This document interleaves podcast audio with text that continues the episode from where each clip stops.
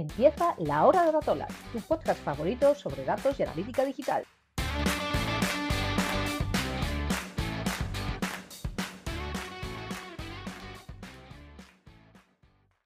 Hola, bienvenidos a todos y a todas a un nuevo podcast de Datola. Hoy eh, estamos a, principios de, septiembre y estamos, bueno, pues eh, viviendo la vuelta al cole, ¿no? De todos los septiembre, lo que nos pasa todos los años. Y por ello hemos querido tratar este tema del que teníamos ganas desde hace tiempo, la verdad, eh, que es las, las, formaciones, las formaciones en el mundo data, ¿no? Cómo, cómo mm, se plantean estas formaciones, qué opciones tenemos bueno, en estos momentos para formarnos en, este mundo, eh, cómo podemos abordarlos, cómo los alumnos pueden elegir y saber cuál es la, decisión correcta a la hora de elegir pues, un, programa u otro. Y, para ello tenemos con nosotros, como siempre, a Bryce Calvo. Hola Bryce, ¿qué tal? ¿Cómo estás? Hola Eva, muy bien, la verdad, aquí comenzando septiembre. Comenzando el curso. Con ganas, muy bien. Tenemos también con nosotros a, a Tony Galvis. Hola Tony, ¿qué tal? ¿Cómo estás? Hola, ¿qué tal? ¿Cómo estáis? Pues nada, muy contento de estar aquí. Cuéntanos un poquito quién eres. sí, eh, bueno, yo eh, trabajo como freelance eh, normalmente, llevo unos años ya trabajando como freelance de, analítica y bueno, un poco de estrategia también y demás. Y en, pues bueno, en los últimos, el último año, año y medio, también he estado impartiendo formaciones de de Big Data y, específicamente pues de la parte de analítica web, de Business Intelligence y demás. Y, nada, y ahora pues bueno, pues ver un poco también con retos nuevos para, para este curso que han ido, que han ido saliendo y, nada, con ganas de, seguir creciendo. Nada, genial. Nos viene, bueno, precisamente hemos invitado a Tony por, esa experiencia que nos contaba eh, dando formaciones y demás, porque bueno, nos gustaría tener la perspectiva de, de, profesores, ¿no? Algunos de nosotros también, también eh, lo somos y damos clases, como sabéis, en varios másters, en distintas, bueno, eh, en distintos sitios y Tony, pues queremos, bueno, te tenemos aquí para, que nos des un poco esa, perspectiva. ¿no? Y por otro lado, tenemos también, porque queríamos también tener la perspectiva de, eh, los alumnos, ¿no? porque al final creemos que es eh, difícil ¿no? plantearse hacer algún máster o, mucha gente siempre nos pregunta, oye, ¿cómo, ¿cómo, me puedo meter en este mundo? Y para ello tenemos con nosotros a eh, María Pardo. Hola María, ¿qué tal? ¿Cómo estás? Hola, bien. Cuéntanos un poco quién eres, lo que has hecho. A ver, yo estudié informática, tengo un máster en gestión de proyectos, tengo, eh, bueno, eh, soy autoridad en Scrum y tengo coach. Y mm, eh, a raíz de, estar trabajando en gestión de proyectos y, tal, la vida me acabó llevando a trabajar de reclutadora de personal, porque tú cuando gestionas un proyecto, pues siempre lleva temas de contratación. Este, el año pasado decidí cambiar y volver otra vez a mis orígenes, porque yo al final eh, no estudié para recursos humanos. Es un tema que me gusta porque me gusta analizar perfiles, pero no era lo que había estudiado. Entonces, finalicé ahora eh, un máster en estrategia digital, porque me quiero reorientar al tema de, de digital, de data. Es lo que encaja más o menos con mi perfil y lo que me gusta. Genial. Pues eh, eso, como os decíamos, eh, aquí está María también para darnos un poco el punto de vista de, los alumnos, ¿no? que bueno, que al final todos somos alumnos en, algún momento, porque todos hacemos cursos y todos eh, nos apuntamos a, cositas para seguir creciendo. Entonces, para romper un poco el hielo, me gustaría empezar con, con, una pregunta que seguro que se están haciendo muchos de los que nos están escuchando, y es una pregunta que nos hacen habitualmente en, Datola, ¿no? Y a la gente que llegamos más tiempo en, este mundo. Eh, que es, oye, yo quiero meterme en el mundo data, es algo que me llama la atención, pues en, la disciplina que sea, ¿no? Pues más de Big Data o de análisis de datos o de estrategia de negocio, de lo que sea. ¿Qué curso o qué formación me recomiendas? ¿O cómo puedo hacer? ¿Qué es lo que puedo hacer para, para meterme en este mundo donde todavía no hay, empieza a haber, pero todavía no hay mucha eh, formación reglamentada, por decirlo de alguna forma, ¿no? Pues en una universidad, sé que los hay, los hay desde hace unos años, empieza a haber em, carreras universitarias eh, dedicadas al dato, pero hasta, hasta ahora lo más normal es tirar de másters, cursos, Eh, no sé, ¿qué recomendáis vosotros cuando os hacen estas preguntas?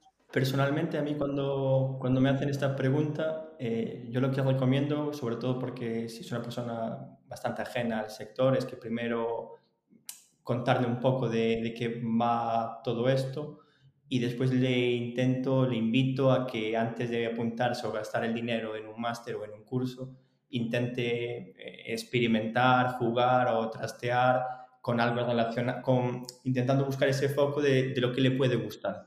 Incluso eh, si puede hacer primero X cursos gratuitos o de Udemy o de plataformas que tienen los cursos pues, a un precio muy reducido para ver en qué, en qué parte de este amplio abanico de, de los datos o del sector digital o de la programación pueden quejar mejor, pues intento, intento recomendarle eso. Cuando vienen ya específicamente con preguntas del estilo analítica digital, que ya es un, está mucho más centrado, realmente le digo lo mismo. O sea, le digo, instálate, pues imagínate Google Analytics o la herramienta que sea y empieza en tu blog personal, porque igual ya tiene un blog, ya tiene un, un juguete con el que experimentar y ahí empieza a jugar con la herramienta, porque al final, por mucho, por muy, por mucho curso que hagas, si no practicas o si no te dan la oportunidad después en tu, en tu jornada laboral de practicar lo que aprendas, una, seguramente o no lo cojas motivado, o si lo coges motivado y después no practicas, estamos en las, en las mismas. Entonces intento siempre enfocar por ahí el tema. Pero es, es difícil, ¿no? Es difícil hacer algo, eh, no sé, Tony, ¿tú, tú qué opinas? Eh, hacer algo por lo mismo, ¿no? De decir, bueno, pues voy a intentar formarme yo en analítica digital, como buscando en Google, mmm, siguiendo algún curso que me pueda encontrar por ahí barato. No sé, ¿cómo lo ves tú, Tony? Sí, yo, a ver, bueno, yo estoy un poco en la línea de lo que ha dicho Bryce. Eh, a mí cuando me preguntan, eh, pues suelo decir un poco lo mismo. Antes de meterte pues en un bootcamp o en un supermaster de, de que son, no son baratos precisamente, y no has tenido ninguna experiencia antes con el mundo del dato, con la analítica y demás, eh, pues lo primero que recomiendo es lo mismo, ¿no? Trastea un poco, hay muchísimos recursos gratuitos en Internet como para que tú te des cuenta de si realmente esto te, te, llama la atención y te merece la pena invertir, que, al mismo tiempo me parece necesario, si realmente tú tienes claro que, que, quieres convertirte en un perfil de analista digital, sí que me parece necesario que tengas que invertir eh, en un curso o en varios cursos y demás para aprender un poco más. Pero eh, es que también depende mucho del tipo de perfil que te esté preguntando, porque una, depende, mi opinión depende, una, de, de qué nivel de madurez digital tiene esa persona que, está preguntando sobre la formación en datos, porque entonces el punto de partida puede ser distinto en función de, la persona que esté preguntando. También, por supuesto, de, del presupuesto que, tengas, ¿no? A lo mejor no a corto plazo, pero a medio y largo plazo. Y otra cosa que a mí me parece importante también es el tema de los idiomas. ¿Cómo controlas tú de, de inglés también, ¿vale? Porque a día de hoy es verdad que en español hay bastante formación de, mucha calidad, seguro, pero eh, sigue habiendo y probablemente seguirá habiendo bastantes más opciones en, inglés que, que, en español. Entonces, pues bueno, es un poco la metodología aquí lean, ¿no? O sea, empieza, empieza por, lo, por lo bajito, por lo ligero, eh, por lo, lo más fácil, lo gratuito y demás, y ponte, por supuesto, a practicar cuanto antes, porque si no la motivación la vas a perder muy rápido. Eh, en el caso de la analítica digital, o sea, yo considero que ponerse a aprender una herramienta de pe a pa y todas las dimensiones y todas las métricas y todos los reportes y, y, lo que cómo se llama esto y cómo se llama lo otro y dónde está y si está en la tercera pestaña y en el cuarto menú y demás, a mí todo eso me sirve de poco. O sea, eso la primera semana está muy bien, pero la segunda semana probablemente la motivación va a bajar un montón si no te pones realmente a practicar con algo. Entonces, lo primero que yo recomiendo es, pues, un poco lo que, lo que ya habíamos hablado alguna vez de, oye, mmm, busca, haz algún proyecto, inicia algún proyecto, busca la web de algún familiar, de algún amigo al que le puedas meter algún script que empiece a darte, empiece a darte datos. Si no son esos datos, pues busca otras fuentes de datos en Internet con las que puedas empezar a practicar. Y, creo que la formación sí o sí tiene que ir acompañado de, de, eso, o sea, desde el primer momento. Si no hay práctica, mm, a mí desde luego mi experiencia como docente es que a mí me resulta muy difícil mantener esa motivación o ese interés eh, pues vivo, ¿no? con el paso de, los días y ya no te digo pues en formaciones que duran meses y meses. Yo, yo estoy totalmente de, acuerdo. ¿eh? Yo creo que es importantísimo en este mundo hacer cosas prácticas. Eh, sí que es cierto que no siempre los másters están enfocados a los cursos y demás, están enfocados a eso, ¿no? Y muchas veces al final no dejan de ser una serie de, bueno, de vídeos o de clases donde viene el profesor, te echa un poco ahí la chapa, te cuenta la película y, y, se va, ¿no? Y tú te quedas un poco con esa idea de, bueno, mm, vale, como mucho lo que puedo sacar de aquí es que existe esto y que, y que se pueden hacer estas cosas, pero no sé cómo y no sé por dónde empezar. No sé, María, tú como, como alumna de un máster además grande, ¿no? De, de, un año, ¿no? Que estuviste en, en el último máster, por ejemplo, bueno, tienes varios. Eh, ¿cómo, ¿cómo, lo ves? Si echas en falta esa parte más práctica o no. A ver, yo eh, veo súper bien la opinión de los dos porque al final eh, para saber si algo te gusta lo tienes que practicar. Lo que pasa que yo, por añadir algo a lo que comentaron ellos, que lo de los idiomas también es súper importante, yo sobre todo que ahora, sabes, me encuentro, digamos, en búsqueda activa de empleo, eh, otra cosa que también es súper importante es para el tema de tanto del máster como del botcamp, un consejo que, vi yo, por ejemplo, es que influye también mucho la formación que tengas anterior porque al final el botcamp también es práctico, pero dependiendo de lo que tú quieras, también influye mucho la formación que tú tengas anterior, o nivel de formación o nivel de experiencia, porque muchas veces vas a poder hacer un máster o vas a poder hacer un botcamp, pero si anteriormente no tienes una formación relacionada, digamos, a lo que te quieres dedicar, no va a valer para nada. Y luego lo de, eh, a ver, lo práctico al final es súper importante, porque te ayuda a todo. Porque al final, si el máster es muy teórico, eh, no te permite, porque tú al final eso lo haces para poder trabajar y al final... Eh, si es va relacionado con la analítica, con los datos, al final son trabajos no son trabajos físicos, digamos, son trabajos que requiere con un ordenador y saber el manejo de programas, cómo funcionan estadísticas y cosas así. Entonces, cuanto más prácticas tengas, muchísimo mejor.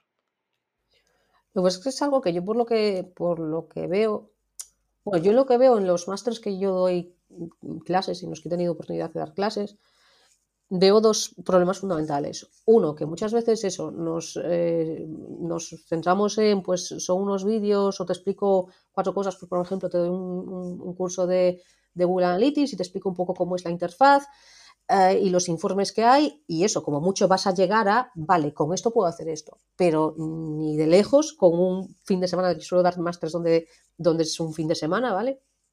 Eh, y, en un fin de semana ni de lejos vas a saber todo lo que se puede hacer eh, con Google Analytics, ni vas a dominar la herramienta, ni, muchísimo menos.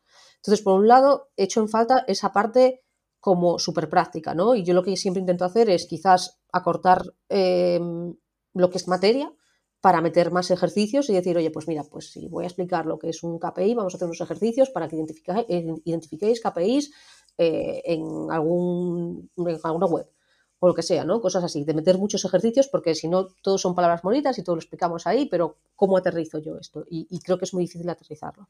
Y es uno de los problemas que veo. Y otro de los problemas que veo, que no sé si vosotros os lo, habéis encontrado, es la desconexión muchas veces que hay entre clases en los propios másters, ¿no? Nosotros, eh, yo participo en, en másters que son muy largos, que abarcan mucho, normalmente, pues quizás de de marketing digital y este tipo de cosas, ¿no? Y es como que tu clase de tu fin de semana tú la preparas sin saber muy bien lo que se ha dado antes, sin saber muy bien lo que se ha dado después, no sabes si se saben unos conceptos, si no se saben otros conceptos. Entonces vas un poco mm, sobre la marcha, ¿no? Y, y, y echo en falta un poco de organización en el sentido de, eso, de tener más comunicación entre profesores o de saber exactamente cuál es el programa completo, que sí, que te lo pasan más o menos, oye, pues mira, pues se va a dar esto. Pero, pero tampoco sabes del todo lo que, lo que da cada, cada profesor y hasta dónde llega, ¿no? No sé, Bryce, Tony, si vosotros también tenéis esa percepción como, como profes en, en Masters. A mí personalmente eh, sí, tengo, tengo esa misma percepción que al final, claro, en dos clases o cuatro clases que muchas veces das como, como profesor en un máster, es muy complicado saber qué tipo de alumno tienes para saber transmitirle a ese alumno o saber qué dio previamente para, para no pisarte. eh, o, qué, o, qué, necesidad busca ese alumno, porque cada alumno, cada clase es totalmente diferente y, su, y si ya conocieses un poquito a ese alumno, pues al final eh, atacarle con, su, con, las necesidades que esa, que, esa, que esa, clase tiene es mucho más fácil que una clase genérica para que, que, al final te obligan medio a dar cada año para, para que se adapte a cualquier tipo de, de alumnos. Y por otro lado, lo que, lo que también he hecho en falta, que muchas veces hay muchos másters que están muy ligados a una herramienta. Y al final, máster de X horas en, de Google Analytics 4, de la Power BI o de la herramienta que sea. Al final, una cosa es lo práctico con ejercicios, que, que, muchas veces los ejercicios son transversales a cualquier tipo de herramienta, y otra cosa es cuando parece que son mini tutoriales de cómo hacer cada mini funcionalidad con la herramienta, porque eso al final se te olvida, al final simplemente con que sepas que hay, que, que en la herramienta tienes ciertas posibilidades, el día de mañana cuando en un entorno real o en el ejercicio X te lo manden a hacer, pues ya te buscarás la vida para hacerlo, porque las herramientas, las interfaces cambian y al final lo que te van a enseñar en esa clase de que, que, que mucha gente está ahí apuntando de administrador, configuración, eso cuando lo vayan a ejecutar en su mundo cuando en un ejemplo real ya todo cambió y no va a servir para nada. Entonces, esas, esas, esas clases están enfocadas en la herramienta, también me parecen un, un atraso la mayoría de veces. Sí, totalmente, totalmente de acuerdo. Eh, por lo que comentabas también de, de la comunicación, eh, Eva, lo mismo, ¿no? Entre profesores, pero también por lo que dice Bryce, qué perfiles de alumno hay. Y el tema es que yo creo que también estamos en un momento en que, bueno, yo bueno, tanto en, los másters, ¿no? Así como de marketing digital, que abarcan tantísimas cosas eh, en un año, ¿no? O en un año y medio o, incluso menos. Eh, y lo mismo con Big Data. Entonces, al final, poniéndome en la piel de, los alumnos, eh, no saben, es muy difícil estructurar ese camino de aprendizaje para que ellos vean una aplicación real después en el mercado, ¿no? Entonces, eh, me parece, o sea, no, no, no, me parece complicado lo que estoy diciendo, eh, tanto la comunicación entre los profesores como la coordinación de esos contenidos y demás, porque eh, luego al final cada uno tiene su, su metodología, ¿no? Entonces, de, de, trabajar. Y está bien que los, que los alumnos vean también que hay distintas metodologías, distintas maneras de trabajar y sobre todo, pues también remarcar eso un poco que ha dicho Bryce, es decir, hostia, pero es que el día de mañana por mucho que aprendas aquí, vas a llegar a, un escenario o, te va a tocar hacer un ejercicio en la empresa que no vas a saber, que no has, que no has aprendido, pero lo que sí que tienes que haber es cambiado esa mentalidad y, y el chip de decir, vale, no sé cómo hacerlo, pero con la metodología con la que he aprendido, con la que he enseñado, es que eh, lo puedo encontrar, sé cómo buscarlo, que me parece una cosa súper importante, eh, enseñar también cómo buscar eh, soluciones en Internet y, decir, hostia, es que me voy a tener que sacar yo las castañas del fuego porque mmm, así lo hice en el curso y así lo tengo que hacer ahora. Y muchas veces no tienes al lado un superior o un compañero, una compañera que o, que te vaya a resolver el reto que tú tienes o directamente a lo mejor es que no tiene ni tiempo ¿no? para, para detenerse a, ayudarte a ti con, con algo. Entonces, ese es otro, otro tema que yo veo súper importante a la hora de, impartir ¿no? los contenidos. Es decir, o sea, de impartir un curso, de aprender, es decir, más que aprenderme de pe a pa o la herramienta o el lenguaje en cuestión o, o si esto iba aquí o iba allá y demás, está bien un poco el, es que esto nunca va a cambiar, es que siempre va a ser, el día, de, el día que yo me enfrente a la realidad, siempre va a pasar que yo me voy a tener que sacar las castañas del fuego, me voy a tener que enfrentar a lo desconocido porque nunca había tocado este CMS o nunca había eh, trabajado con esta herramienta o, lo que sea. Entonces, eso es algo que, yo por lo menos intento que, que lo, ¿no? que, que, lo adopten desde el principio, que lo integren desde el principio, porque es que eso nunca va a cambiar. Sea, por mucho que aprendas, por muchos cursos que hagas, nunca va a cambiar. Sea, siempre va a ser así.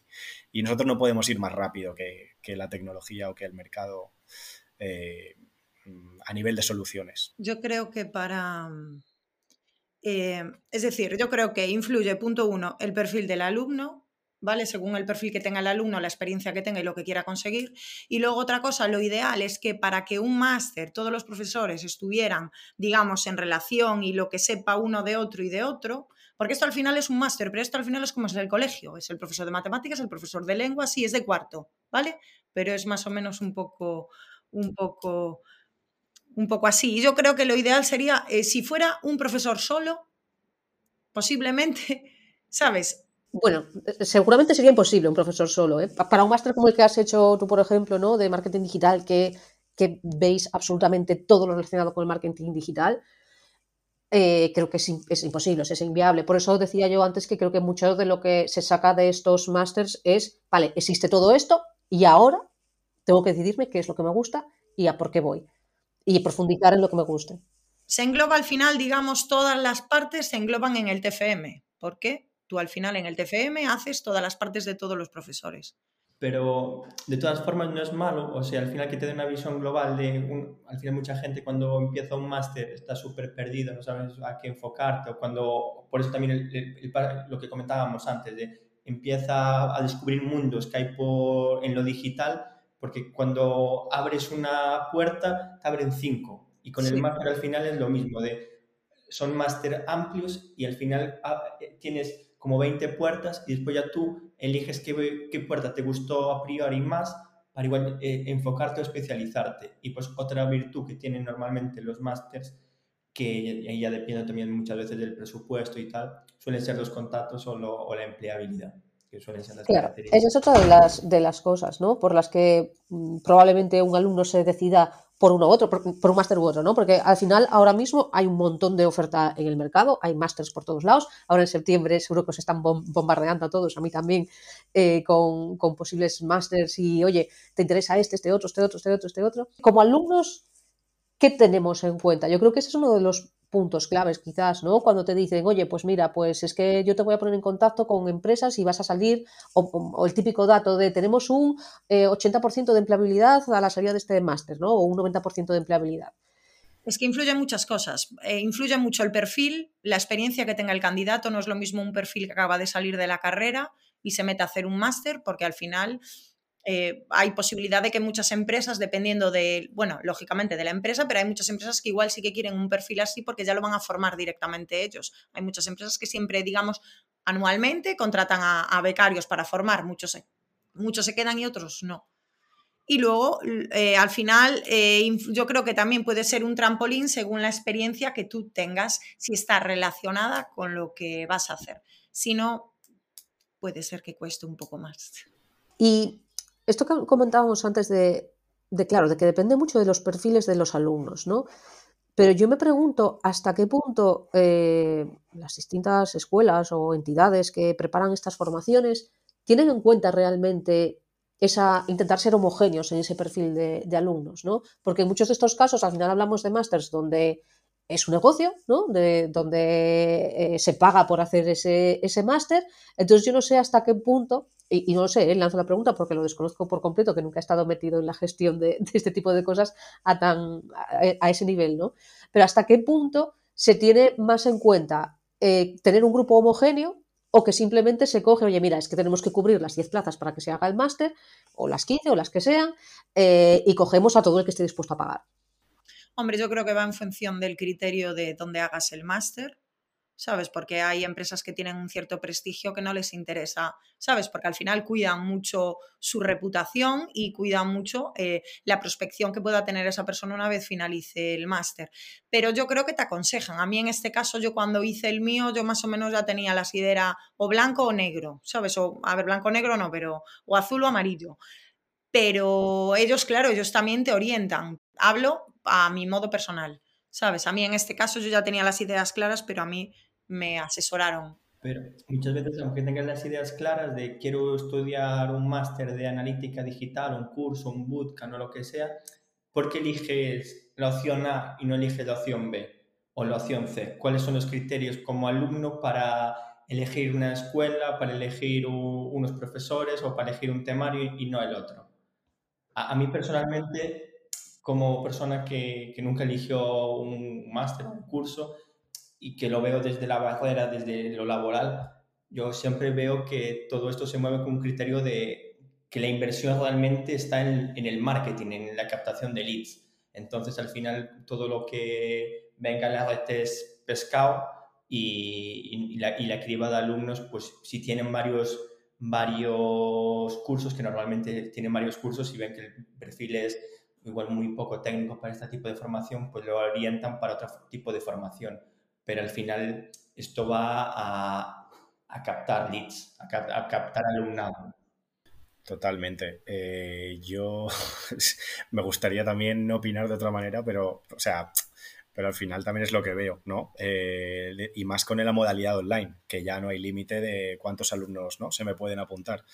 Entonces, eh, sí, muchas veces el tema del filtrado de alumnos, que, que como Eva, ¿eh? o sea, yo tampoco he estado en la gestión de, ninguno y realmente tampoco lo sé, pero, pero sí que veo que va muy orientado a, mm, ¿no? La típica landing, dirigido a y los cuatro bullets o cinco, pero bueno, o sea, hay cuatro o cinco, pero pueden haber 25, no pasa nada, o sea, eh, entonces ahí hay entra un poco de todo. Sí que es verdad que yo en el, en el caso de, bueno, hace un tiempo con un, con un máster que había de desarrollo de aplicaciones web y tal, sí que, eh, esto era una, una, universidad y tal, sí que ellos ponían, por ejemplo, unos requisitos previos. Y entonces mm, no eran obligatorios, bueno, o sí eran obligatorios, no lo recuerdo bien, pero sí que te decían, oye, si no has tocado nunca nada de esto, eh, sí, sí, era obligatorio. Te obligamos sí o sí a que tú tengas que sacar o tres o seis créditos en un curso de introducción, pues a JavaScript o a lo que sea, ¿no? Eh, y a mí, ya te digo, es una excepción, ¿eh? No, no, no, lo he visto mucho por ahí, pero me llamó la atención porque dije, jolín, pues aquí sí que están intentando homogeneizar un poco la preparación. posiblemente igual tenían su nicho de mercado y al final ese es un prestigio para las, para porque al final tú, yo por ejemplo, si tú vas a hacerlo y yo hablo contigo y me lo dices, yo voy a querer también hacerlo porque sé que ponen un mínimo, porque al final tú lo que buscas es la empleabilidad. Pero me parece importante también por, por lo que habíamos comentado en otras ocasiones, también de decir, hostia, es que ah, no quiero que se me descuelgue nadie a mitad. Es que esto va a durar un año o va a durar dos años. O, yo también, si, si, me interesa, o sea, no sé si tengo cierto, quiero cuidar ese prestigio como, como universidad o como escuela y demás, tampoco quiero que se me descuelguen eh, los alumnos a mitad del curso, porque mm, técnicamente no han alcanzado a llegar a esto y tampoco se pueden detener, ¿no? Ellos siguen, siguen, siguen con la formación, si has entendido el ejercicio bien y si no, pues yo sigo. Eh, entonces, esa parte me pareció interesante, pero ya te digo, o sea, lo he visto como una excepción. Creo que en el modelo general es un poco lo que dice Bryce. Vamos a captar leads y todo el que entre, pues, pues para adentro. Y eso me parece muy difícil de coordinar luego, pues eso, desde el equipo docente que esté ahí, incluso cómo dirigirte a cada uno, a cada alumno o alumnos que se aburren, alumnos que que todo lo contrario, ¿no? Que sienten que no llegan, que se frustran y demás, es una parte compleja. Sí. Eh, yo creo que influye mucho también el importe, porque, eh, vale, influye mucho el marketing, lógicamente al final eso es un negocio, es así. Te forman, hay distintas escuelas y tú eliges la que quieras, pero eh, por mucha captación que sea de leads, yo si quiero hacer un máster y quiero hacer un máster bueno y voy a invertir dinero, al final me voy a preocupar por intentar acertar. Sí, pero no siempre es fácil, ¿no? No, hombre, ya, ya te digo yo que...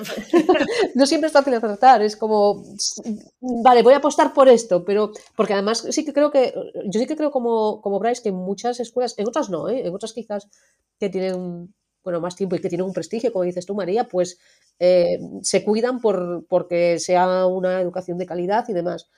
Pero hay mucha agresividad en, las campañas de marketing de muchas, eh, de muchas escuelas, ¿no? Y muchos mensajes que a mí me preocupan eh, que, directamente ya no es que te exijan esos mínimos que decía Tony, sino que directamente te dicen, oye, mira, es que no te hace falta nada. O sea, te voy a hacer data science en tres meses y no te hace falta experiencia prueba, no, experiencia previa, no necesitas eh, saber nada de programación, no necesitas tener un perfil técnico. Eh, ¿Hasta qué punto eso es cierto y cómo después se, se maneja la frustración de esos alumnos que llegan que de repente les ponen ahí un mínimo de programación y les están diciendo cómo hacer un if o cómo hacer un bucle o cosas así, y no, y no lo entienden y, es súper frustrante porque además se está intentando meter en tres meses una información que normalmente se, o tradicionalmente se daba en dos años en un ciclo formativo o en cuatro años en una carrera universitaria.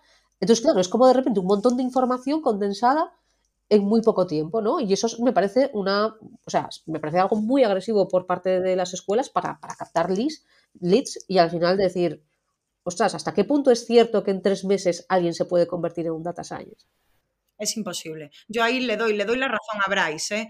Pero en ese, me igual no me expliqué correctamente, porque sí que hay botcamp que valen 5.000 euros por ponerte algo, por ponerte, y, hoy en día hay muchos y te dicen que en tres meses lo vas a hacer. Evidentemente, si no tienes una formación anterior, no lo vas a hacer, y posiblemente, aunque tengas la formación, igual tampoco lo...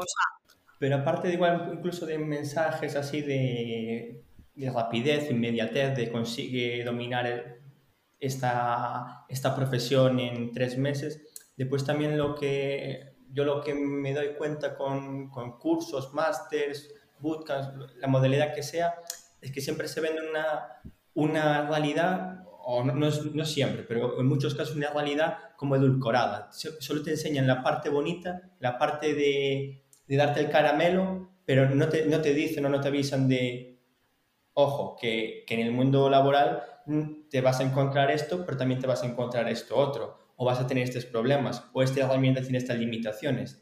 Parece como que siempre hay como un discurso comercial de intentando venderte igual el lenguaje, la herramienta, eh, y, no hablan de la, otra realidad que normalmente es la que se va a enfrentar el, profesional cuando, cuando vaya ahí, ahí, fuera y tenga que, bueno, que desempeñarse. Y eso yo, yo, lo que veo es que al final termina causando mucha frustración, porque lo que, lo que el máster le decía que iba a ser tu, tu salida laboral, o lo que el curso le prometía, después la realidad es totalmente diferente, es como expectativas y realidad. Ya, y hay un gap difícil de, de superar, ¿no? Y, quizás, sí, quizás falte e, esa letra pequeña, ¿no? De, oye, pues mira, sí, pues en tres meses, un año te voy a hacer esto, pero que sepas que vas a tener que estar 24 horas al día pensando en esto y dedicándote eh, a esto, ¿no? Que no va a ser para nada, para nada sencillo. Y a mí sí que desde aquí me, dejaría, me gustaría dejar claro que por hacer un bootcamp o, o un máster o algo así de tres meses, un año, nadie sale uh, listo y, para trabajar ¿no? y, para empezar a, funcionar, porque es que, como dice Bryce, hay muchas otras cosas en las empresas, en tu día a día que te encuentras, eh, que no se da, pero es que ni, ni en una carrera.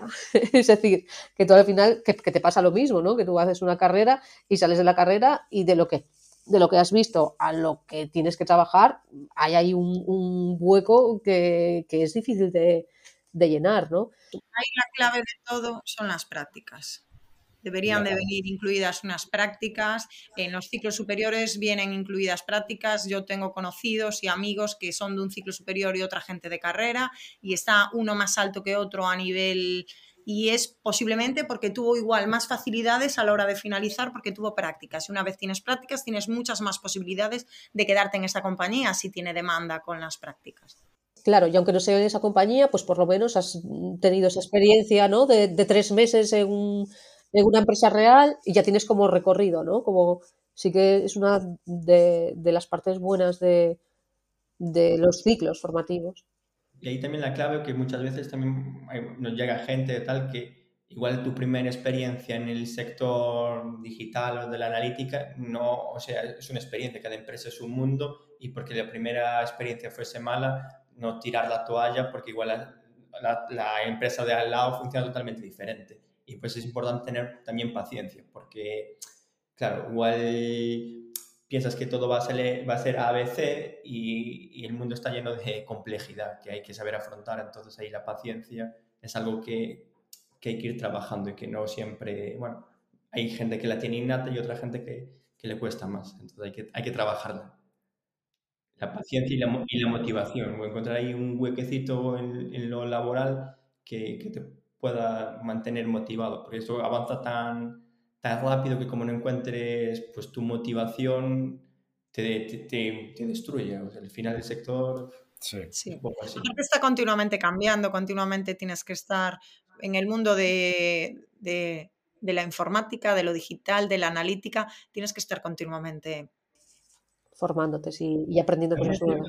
que estás dentro no avanza tan rápido como, como da la sensación. O sea, ves LinkedIn y ves el mundo real y la, y le, la, la, la capacidad de, evolución está rápida y, al final va, tú la adquieres de forma progresiva. Entonces también hay que, hay que diferenciar la velocidad real con la que evoluciona cualquier sector o cualquier empresa y la que, en la que van las redes sociales.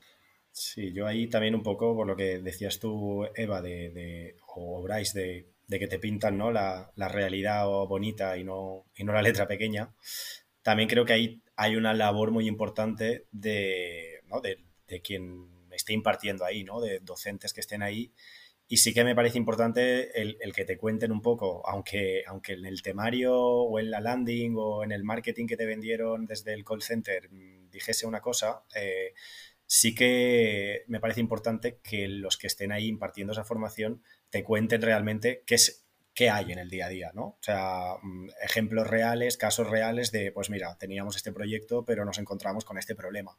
O es que este cliente tenía esta particularidad concreta que esto no lo podíamos abordar de esta manera.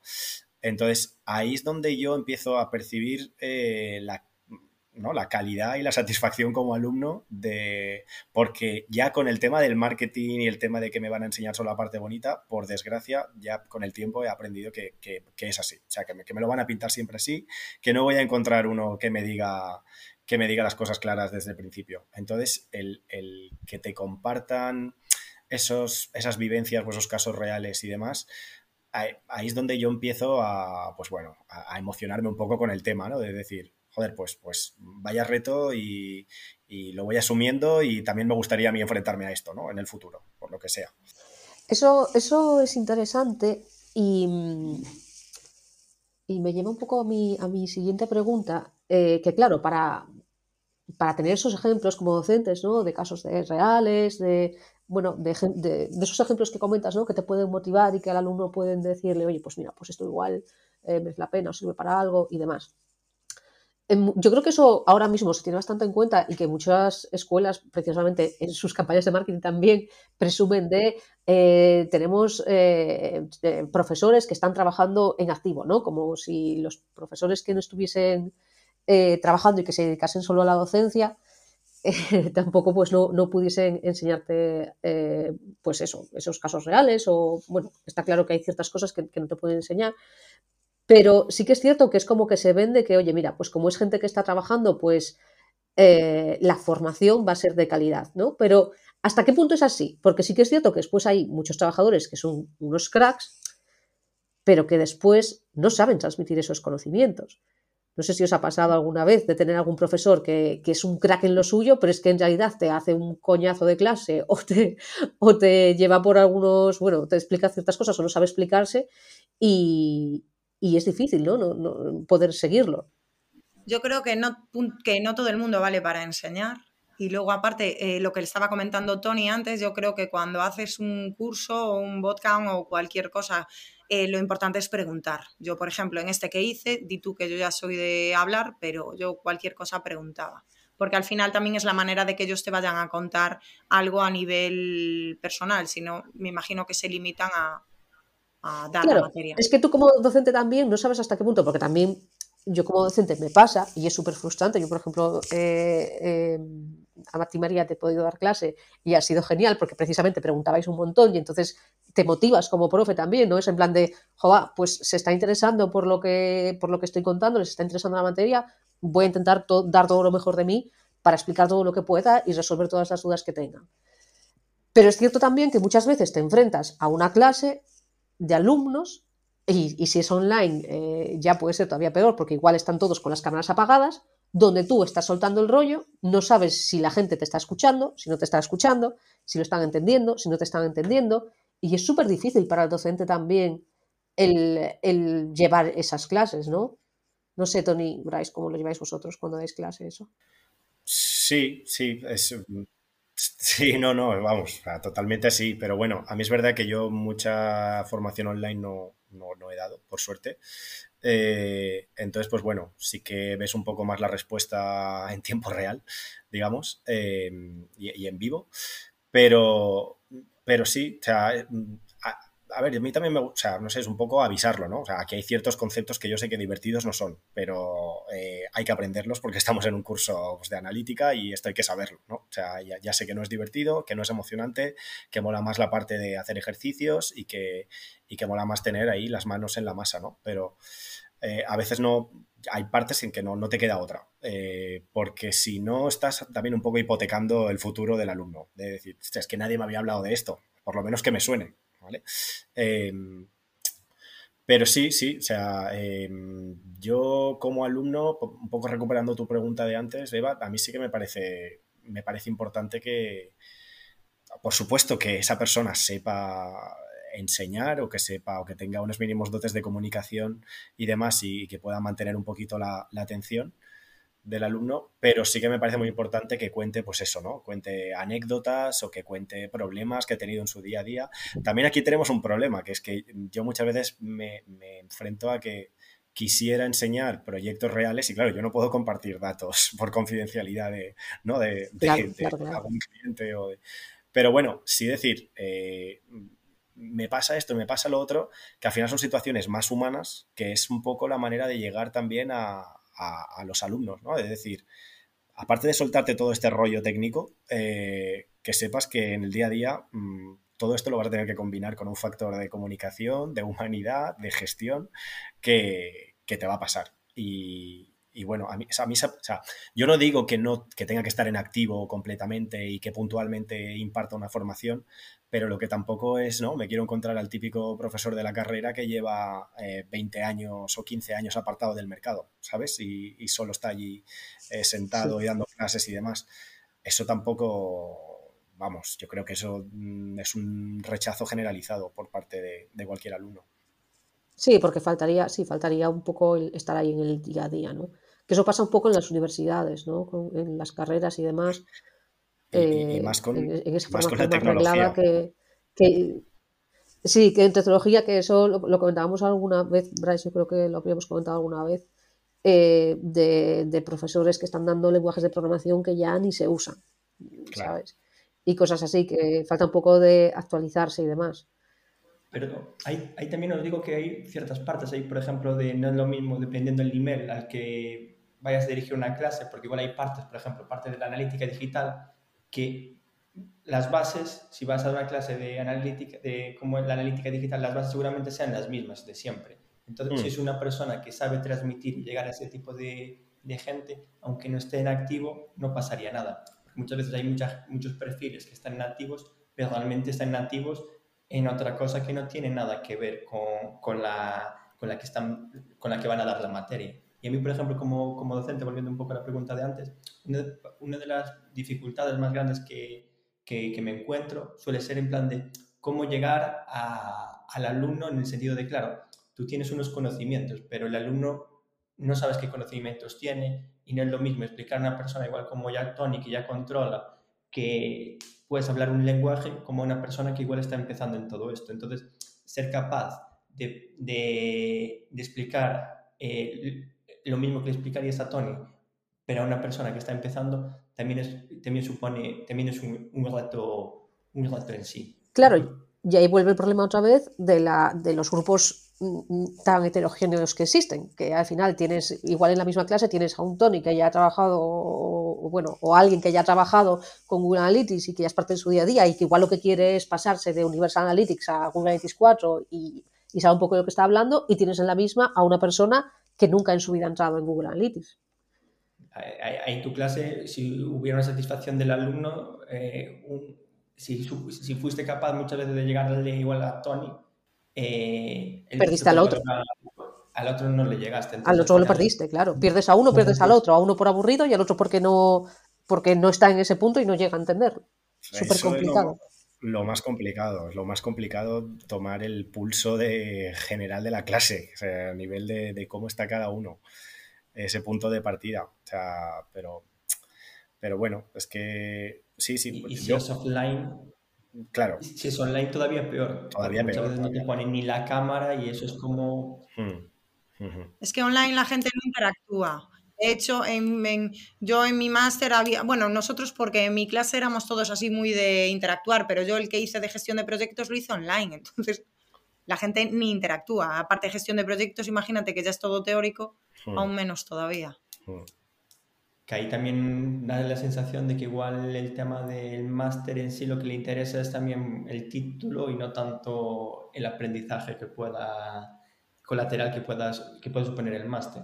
Yo creo que con los másters depende de la edad, pero por ejemplo, eh, si tú te metes en un máster dependiendo de la edad o dependiendo de si quieres cambiar de sector o no, eh, yo creo que el que la gente que se matricula le interesa y más cuando influye dinero pagándolo tú. Otra cosa es que te lo paguen, Mm. ¿sabes? Ya. Ya, pero yo lo que me encuentro muchas veces es gente recién graduada, eh, donde, bueno, me imagino, o supongo yo, que están pagando los padres ese máster y no encuentras esa motivación. Que también lo entiendo por, otros por otro lado, porque como hablamos de másters que son tan amplios y que tocan tantos palos, pues oye, yo voy a dar un palo concreto que es el de la analítica digital. Pero es que quizás a, esa persona la analítica digital ni le viene ni le va y, pasa porque es que está súper interesado en SEO o está interesado en, yo qué sé, en, cualquier otra cosa.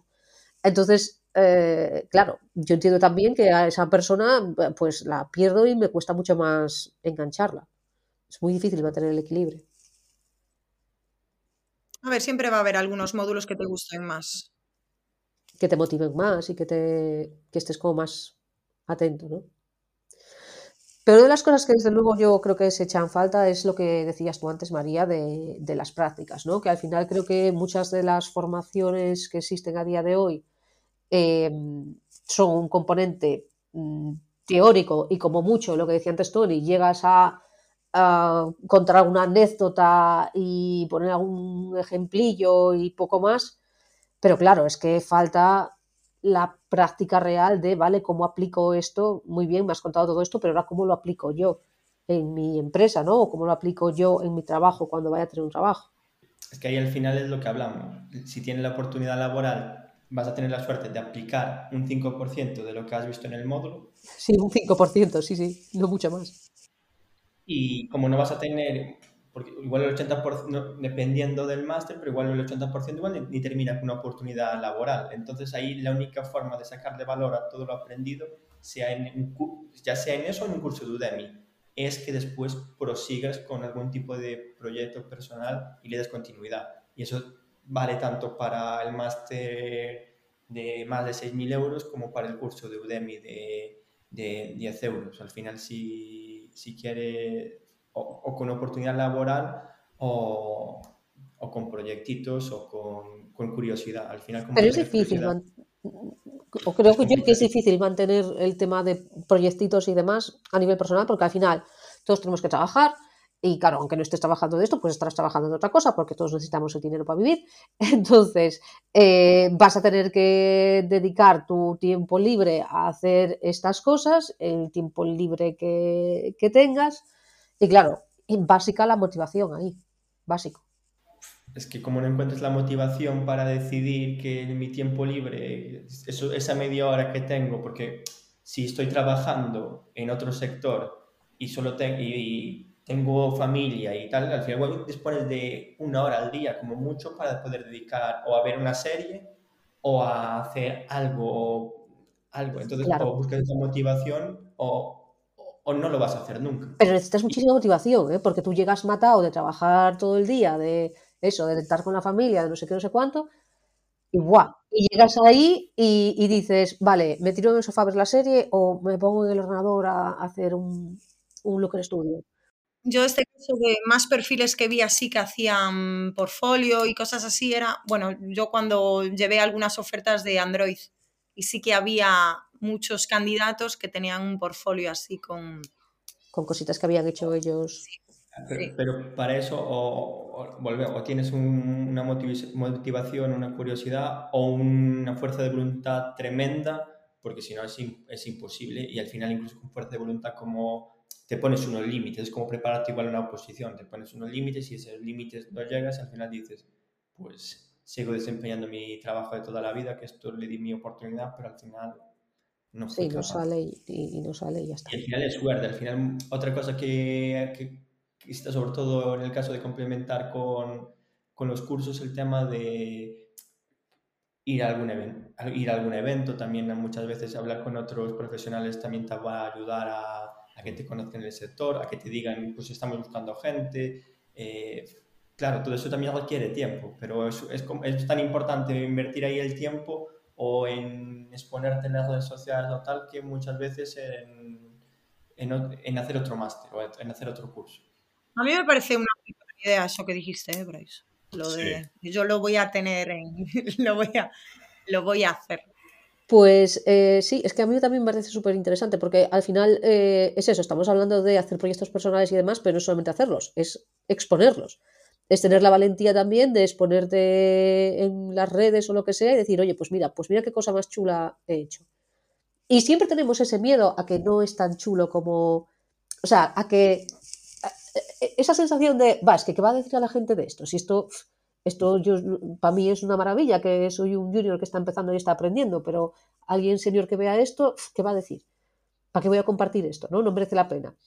Y tenemos que perder un poco ese miedo también a, a compartir cosas que hacemos, que siempre es como, Buah, es que eso, ¿no? Un poco. A nosotros, a, lo digo también un poco porque nos pasa mucho en, en Datola, que muchas veces decimos a la gente, oye, ¿por qué no participas? ¿Por qué no, bueno, vienes aquí y nos cuentas algo, tal? Siempre os dice, ¿y qué voy a contar yo que no sepáis vosotros? Es como, pues un montón de cosas, ¿sabes? Todos tenemos tantas cosas que contar y, perder un poco ese miedo a, a, la, a, la, exposición, la verdad es que, es que está muy bien. Y el tema de los eventos, crear comunidad, eh, ir haciendo contactos, pues, pues está muy, muy bien también, la verdad. A mí muchas veces me pasa que yo a veces pienso algo referente al, por ejemplo, a lo que estuve haciendo hasta ahora de procesos de selección o cosas así, y digo, no lo escribo. Y no Pero lo escribo. para mí la clave ahí es, por un lado, que lo que hagas lo hagas para ti, o sea, de esto lo hago para mí o porque así ya lo comparto con otra gente y ya queda ahí. Y, y, y perder el miedo, en plan de no tener, al final, al final cuando no eres nadie, nadie te va a leer. O sea, al final es tú lo dejas ahí público y ya está, ¿sabes? Pero nadie te va a leer. Y al final, aunque, aunque no hay ningún tipo de... Cuando, cuando vuelvas a leer eso dentro de X tiempo, si está mal, pues ya lo retocas. O si alguien te dice, esto aquí no tiene mucho sentido, luego tocas y listo. Y al final también es una forma de que ambas personas aprendieseis, hubiese una comunicación por el medio y tal. Pero es, es complicado, sobre todo ese miedo a exponerte o a... cuesta. Yo creo que ahí hay una, una, una, primera barrera también, que es la de antes de, ¿no? Antes del, contar lo que yo sé o compartirlo, que por supuesto te tiene que nacer a ti, lo tienes que hacer como una cosa, como una cosa tuya. Y, y vamos, agradecidos estamos a ti, Bryce, y a, muchos otros perfiles, desde, desde luego, ¿no? Por todo lo que compartís, que es una maravilla. Es eh, también un poco perder el miedo a preguntar. O sea, decir, más que a compartir, a preguntar. Yo estoy en una comunidad, ¿no? Cualquiera, ¿no? Una comunidad de analítica digital, porque, eh, mira, me apunté a un curso, en ese curso eh, hay una comunidad que se mantiene cuando se acaba el curso y, sirve como foro, ¿no? Y esos foros son una auténtica maravilla, o sea, una mina, un tesoro eh, de, de, de, información que hay ahí. Y por eso solo valía la pena pagar el curso, así si, si, si me apuras, ¿no? Es decir, estoy ahí dentro de esa comunidad que puedo preguntar todo esto, ah, pero que puede ser a veces um, algo pagado o hasta un grupo, yo que sé, de Facebook o un grupo de LinkedIn o, o lo que sea. El, el, perder el miedo a preguntar ahí y, y, que te respondan o publicar algo en un foro de, yo que sé, de, de WordPress o de Stack Overflow o de lo que sea, el, el decir, hostia, no pasa nada si no lo sé. Eh, y estoy aquí solo, yo frustrándome con la pantalla, o sea, voy a preguntarlo y voy a interactuar con el resto de la gente y eso también ayuda muchas veces a mantener la motivación. Es decir, pues mira, yo no lo he hecho, pero lo ha hecho otra persona y, veo lo que ha hecho otra persona, oye, yo también lo quiero hacer, ¿no? Y yo eso sí que, ah, no sé, yo lo intento hacer como alumno y también intento animar a ello a que lo hagan cuando, cuando me toca estar en la otra parte, ¿no? De, docente, decir, es que Internet tiene muchas cosas malas, pero hay algunas maravillosas y, y, una, y esta es una de ellas, ¿no? Decir, de, hostia, Hombre, Google es maravilloso. Aprovechadlo.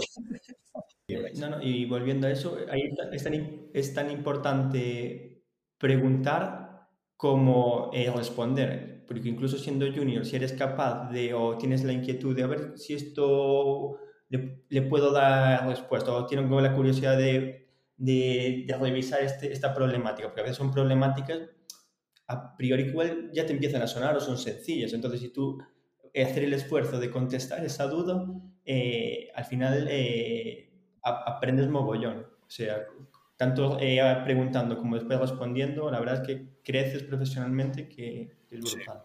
Sí, sí. Bueno, desde aquí, claro, desde Gatola, desde luego estamos totalmente a favor de preguntas, respuestas, comunidades y todo eso, porque al final fue un poco todo lo que nos, nos motivó a, a, montar todo esto, ¿no? Pues para, para aprender sobre todo, para divertirnos, para enseñar, para, para todo, ¿no? Para lo que vaya eh, surgiendo. Y, desde luego nosotros sí que creemos mucho en, compartir estas experiencias y, eso, y en lanzar preguntas al aire y, bueno, y entre todos poder contestarlas un poco. Llevamos casi una hora de, grabación, eh, entonces vamos a ir finalizando. Em, y me gustaría, eh, pues, volver un poco para cerrar un poco casi al principio y, eso, ¿qué consejo le daríais a esa persona que está ahora en septiembre mirando cursos y demás, eh, recapitulando un poco? Em, ¿Qué consejo le daríais antes de apuntarse a un máster, a un bootcamp o, algo así?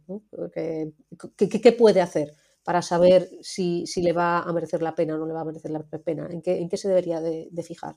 Pues, eh, bueno, empiezo yo. Eh, yo antes de que se fije en la empleabilidad, el porcentaje de ofertas y demás, que por supuesto que es importante, lo primero que haría es validar y verificar. Es decir, mm, practica, o sea, haz algo, eh, métete en un mini proyecto, descárgate algún dato, instala alguna herramienta, incluso mm, mírate algún vídeo, ¿no? De, YouTube o de donde tú quieras.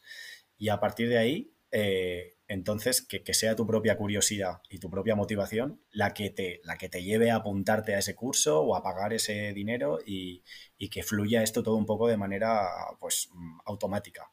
Porque si te vas a apuntar solo pensando en lo que venimos hablando todo el rato, en el título y en que voy a tener un empleo y además solo me van a contar la parte bonita, eh, lo vas a tener más complicado. Lo vas a tener más complicado. Entonces, mi consejo es eso, un poco metodología de validar y después voy escalando. Eso sería lo que, vamos, seguramente lo primero que yo, que yo le diría a alguien que quiera empezar en, este mundo. Yo, yo, la verdad es que lo mismo, si, porque me parece, porque la, mayoría de gente en las que me puede incluir al final te apuntas por, pues, por el hype, porque, porque, porque hay ya todo un, un, un, porque tienes amigos ya, entonces es como me tengo que apuntar a esto porque parece que es la próxima ola, porque voy a tener un trabajo brutal. No, primero valida, valida todo esto, te porque te, va, te vas a ahorrar pues, una frustración, unos dineros y me parece, y sobre todo porque hay años que son muy buenos, igual terminas el máster y ya encuentras trabajo, pero seguramente a día de hoy no estemos en esos años, que esos años ya pasaron. Entonces, al final terminas el máster y vas a tener que hacer otras cosas para poder para demostrar que, eres un buen profesional y te cojan. Y como, en ese, como esto al final es como una carrera un poco a larga distancia, si en ese tiempo ya perdiste la motivación, ya poco, poco vas a poder hacer por el camino. Yo opino, es decir, tienen toda la razón ellos. Hay que saber, saber a lo que te metes y si puedes practicar antes, mucho mejor para, para decidirte. Y luego yo a mayores lo que añadiría, que fue lo que dije antes, es que mires también la formación que tienes anterior. Porque un botcamp, si, quieres hacer algo de digital o de backend o de frontend y si no tienes una base de una carrera o de un ciclo superior relacionado con la informática, ese mm, no puede que te valga como puede mayoritariamente que no porque entonces mirar de si te gusta, pues meterte en algo, en una formación reglada y luego ir... Ir poco a poco, ¿no? Si no quieres fallar en tu elección, realmente lo que puedes hacer es mejorar habilidades. Mejorar el tema de comunicación, eh, todo, todo ese tema de habilidades. Soft skills. Sí, todo eso al final parecen tonterías, pero eso te va a acompañar toda la vida y, eso no caduca. Yo siempre lo digo, creo que todo el mundo tiene cabida en el mundo de, los datos porque se necesitan perfiles de todo tipo, desde diseñadores, eh, abogados con todos los temas de privacidad, eh, técnicos, ingenieros, eh, de todo, pero tiene que ser algo que te guste y que te motive. sí que es cierto que yo también recomendaría hacer cositas antes de embarcarte en una formación para ver qué es lo que te gusta realmente. Pero entiendo también desde aquí que, es complicado porque no sabes, o sea, cuando no tienes ni idea no sabes por dónde empezar. Entonces, mi consejo desde aquí es que si tienes algún conocido o si no, pues mira, aquí desde Datola también nos ofrecemos, ¿no? Si tienes dudas o lo que sea, si nos estás escuchando y, y necesitas algún consejo de qué hacer o lo que sea, pues aquí, aquí estamos, ¿no? Al final estamos un poco para, para eso, porque yo entiendo que es muy difícil. O sea, creo que lo que decís es cierto que es lo que hay que hacer, pero creo también que para alguien que no sabe absolutamente nada del mundo, es muy difícil el, empezar a plantearse esos proyectitos, ¿no? Pues, desde el punto de que no saben, de, por ejemplo, de dónde me descargo un dataset, ¿no? De dónde puedo sacar unos datos con los que trabajar, por ejemplo, ¿no? y, más difícil todavía elegir cuál es una buena o mala formación o qué es una buena o mala formación. Es que al final es, complicado. Pero eso es muy difícil incluso sabiendo.